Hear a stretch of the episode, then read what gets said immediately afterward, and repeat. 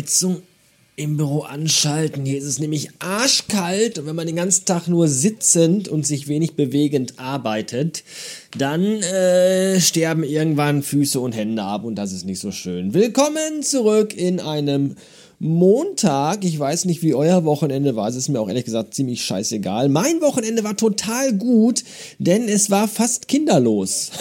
Was jetzt nicht heißen soll, dass Wochenende mit Kind grundsätzlich scheiße sind. Sie sind halt anders. Ja, und äh, das jetzt äh, zurückliegende Wochenende war ein kinderloses, weil der Filius nämlich bei der Oma schlief. Also nicht bei meiner, weil dann müsste er am Friedhof am Grabstein angelehnt. Das wäre ungemütlich und auch kalt und nass und ein bisschen gruselig. Sondern bei seiner Oma, also bei meiner Mutter. Da schlief er.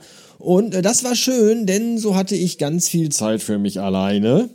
Ich meine, die Frau ist auch noch hier, aber die ist dann auch froh, wenn sie mal für sich und ihr versteht schon. Das ist, es ist nicht mehr die, wir sind nicht mehr in dem Alter, wo, wenn das Kind aus dem Haus ist, wir äh, nackt übereinander herfallen und bis in die frühen Morgenstunden äh, ununterbrochen zusammenprallen, dass diese Zeiten sind vorbei. Nein, nein, die Frau hat Sachen gemacht und ich habe Sachen gemacht. Meine Sachen am Samstagabend beliefen sich darauf, dass ich mich irgendwie um, um, um sieben ins Bett gelegt habe äh, mir einen Podcast angemacht habe und dann geschlafen habe. Und dann wurde ich um 12 Uhr nachts wach und hatte immer noch Pullover und Hose an, war quasi stadtfein und ausgefertigt.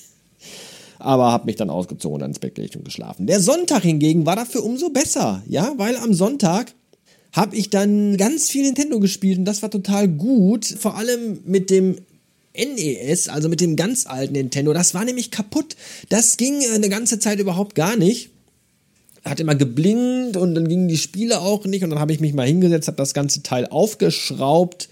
Mit Kontaktspray habe ich da rumgesprayt und Sachen sauber gerubbelt und also Sachen gemacht. Ich weiß gar nicht mehr genau, was für Sachen das waren, aber am Ende des Tages äh, kann man sagen, war das alles äh, erfolgreich.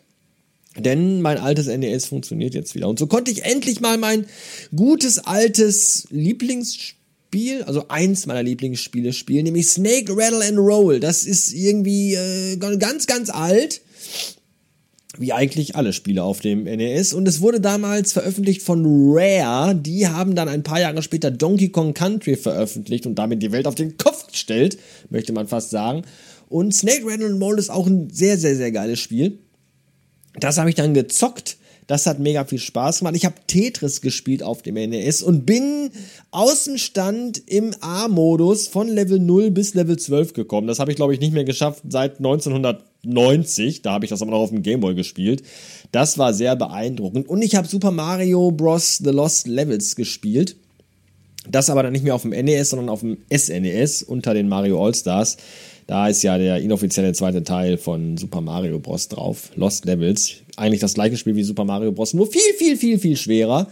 Und da kam ich, glaube ich, bis Level 5.3, 4. Ich glaube, 5, 5, 4 ist, glaube ich, das Schloss, oder? Da hat's dann, da ging dann auch nicht mehr weiter. Da war dann Feierabend. Ja, während ich gespielt habe, habe ich alte Otto-Platten gehört, denn ich habe noch alte Otto-Platten, das äh, hatte ich fast verdrängt. Und zwar äh, Otto das vierte Programm habe ich hier. Dann habe ich Otto Color und ich habe Otto die zweite und ich habe Hilfe Otto kommt. Und das war ganz toll, dass ich die anderen noch hatte. Vor allem Hilfe Otto kommt. Äh, die kenne ich tatsächlich von allen Otto-Platten am aller, allerlängsten, weil die habe ich damals von meinem Schulfreund aus der ersten Klasse von Mario auf Kassette ausgeliehen bekommen. Werde ich niemals in meinem Leben vergessen. War so eine weiße Kassette, wo das Innenleben durchsichtig war. Man konnte dann das äh, Magnetband in der Kassette sehen. Und auf der einen Seite stand drauf, Hilfe Otto kommt. Und auf der anderen Seite stand, äh, Danke Otto geht. Und weil die Kassetten, Kassettenspielzeit länger war als die der, äh, des Programms, kam nach dem Otto-Programm ich glaube, da kamen noch so Songs wie Oh Yeah von Yellow und äh, diverse andere Musikstücke, die ich, wenn ich sie höre, immer wieder mit dieser Otto-Schallplatte und mit diesem Otto-Programm und mit meiner Kindheit und meiner ersten Schulklasse und meinem Freund Mario in Verbindung bringe. Das ist ganz schön seltsam, aber es war schön. Die anderen Otto-Platten kenne ich aus späteren Jahren. Die habe ich dann mit, mit Jan auch sehr viel gehört. Jan und ich waren früher auch sehr große Freunde von Otto und Fips Asmussen tatsächlich. Wer hätte das gedacht? Und äh, auch Jürgen von der Lippe.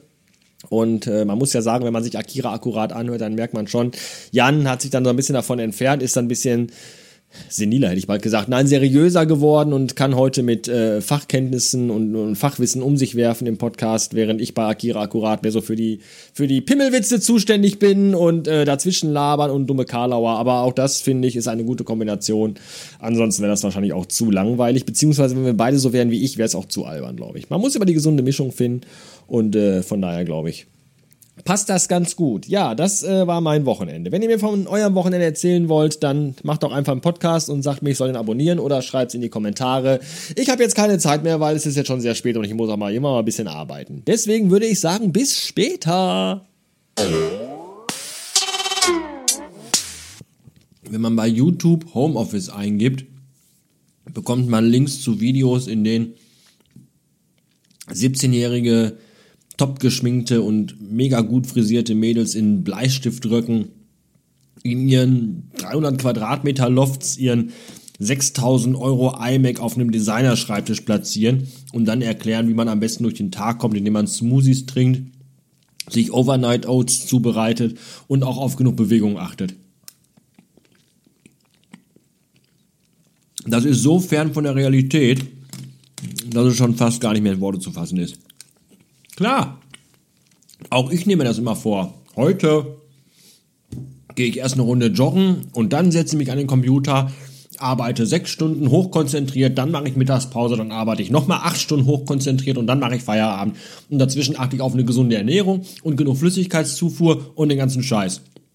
Klar nehme ich mir das vor. Am Ende des Tages ist es aber so, dass der Wecker um 6 Uhr schellt ich mich aber erst um 8 aus dem Bett pellen kann, weil ich einfach total frustriert und genervt bin von dieser ganzen Scheiße hier.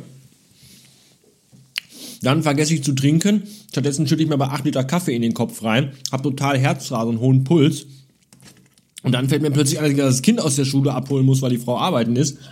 Merke aber gleichzeitig, dass wir schon 14 Uhr haben und ich noch nichts gegessen habe. Und weil dann keine Zeit mehr da ist, muss das alles sehr, sehr schnell gehen. Und so findet man sich dann wieder bei seiner ersten Mahlzeit um 14 Uhr, hochnervös, weil man ja schon wieder gleich los muss, sitzt man dann am Tisch und frisst, was ist das hier? Zarte Heringsfilets von Apfel in Tomatensoße aus der Dose. Als Unterlage das aktuelle Käseblättchen aus dem Ort. Also unfassbar. Noch würdeloser geht's fast gar nicht. Aber man kann wessen, während, währenddessen, dessen, wessen Werbung lesen.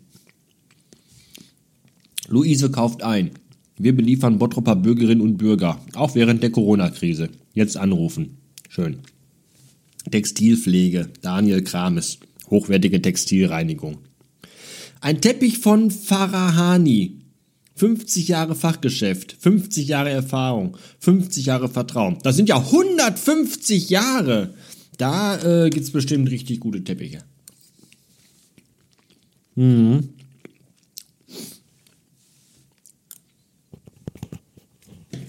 Was habe ich hier vorhin gesehen? Irgendwo in den Anzeigen für Kinder, die in die Welt geschissen wurden. Da, Lana und Gerrit freuen sich über Liana und Lean. Oder Lean. Oder L. Ich weiß nicht, wie man L-E-A-N ausspricht als Jungnamen. Lin? L? Lean? Was ist das überhaupt für eine, für eine beschissene Alliteration, wenn die Mutter Lana heißt? Lana und Liana und Lean. Was, was, was, wollen die mich verarschen oder was? Wer nennt denn so seine Kinder? Unfassbar. Ja. Ich muss jetzt schnell meinen Fisch in mich reinschaufeln. Denn ich muss gleich los und das Kind abholen. Gott sei Dank hat man im Homeoffice viel mehr Zeit und viel weniger Stress. Echt super.